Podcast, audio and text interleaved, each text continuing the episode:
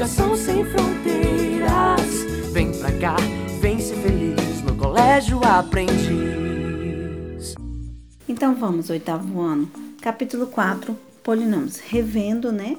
Neste capítulo é uma continuidade sobre o estudo da álgebra com os monômios e os polinômios, né? Com as suas propriedades e suas operações. Os monômios, né, o que são? É todo número ou toda expressão algébrica inteira em que se apresenta apenas a operação de multiplicação. Normalmente, um monômio é composto de duas partes: a parte dos números, que é uma parte numérica ou coeficiente numérico, e a outra parte é a parte das letras, que também chamamos de parte literal. Um exemplo que eu vou citar aqui, 3x. 3 seria a parte numérica e o x seria a parte literal. Um outro exemplo, pode, pode, posso falar aqui, né? 9x ao quadrado y. 9, a parte numérica, x ao quadrado y, a parte literal. Quando eu falo parte numérica, eu também posso falar coeficiente numérico, certo? Agora, conceituando o valor numérico. Toda vez que eu atribuir um valor numérico, é uma substituição. Lembra que eu levei para vocês um, um tabuleiro, né? Que tem fazendo a substituição, né? Isso é valor numérico. Então, o valor numérico de um monômio é um número obtido quando atribuindo esses valores a essas variáveis, certo? Um exemplo de um monômio, 4x ao quadrado. Vou atribuir x ao valor 3. Lembrando, sempre faz a potência primeiro, certo? Então, 4x ao quadrado ficaria 4 vezes 3 ao quadrado. 3 ao quadrado é igual a 9. 9 vezes 4, 36. Monômios semelhantes ou termos semelhantes.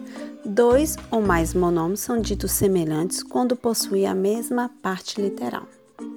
Alguns grupos de monômios semelhantes como que seria? Tem que ter a mesma variável com a mesma potência, certo?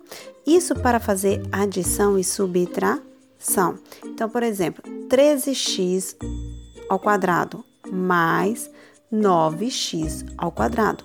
Então, eles são semelhantes porque têm a mesma parte literal as partes das letras, né? E o expoente, certo? Então você tem que observar quando são semelhantes e aplicar adição ou subtração. Que, que é uma adição? É uma soma algébrica, né? Onde dois ou mais monômios semelhantes podemos fazer, certo? A operação. Adição e subtração de monômios semelhantes tem que ter o mesmo monômio. Então, um exemplo que eu vou citar: 3A mais 2A pode somar, porque tem o mesmo, a mesma parte literal. É o mesmo monômio AA, certo? 3A mais 2A, 5A. Lembre-se, só podemos somar ou subtrair os monômios que tiverem a mesma parte literal. Ok? Combinado?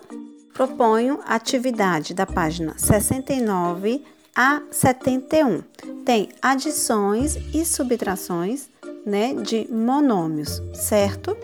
Observem que vai ter um momento que vai ter fração. Para fazer a fração, vocês têm que lembrar do mínimo múltiplo comum, MMC, certo? Um grande abraço, bom descanso, bom estudo.